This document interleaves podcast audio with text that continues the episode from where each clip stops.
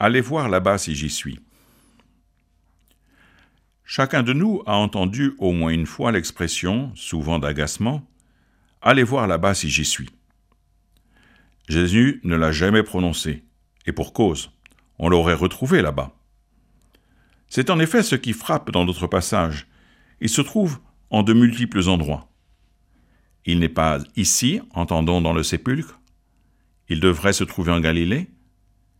Et voilà qu'il vient à la rencontre des femmes à Jérusalem à leur retour du tombeau. Insaisissable.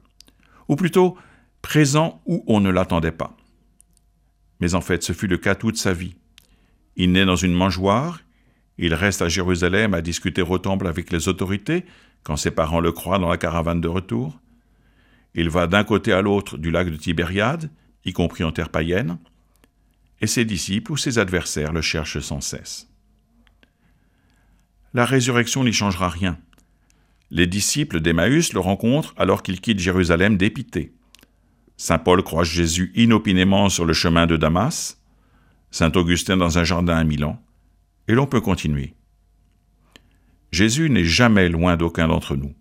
Il marche à nos côtés. Il demande simplement qu'on lui fasse une place dans nos cœurs.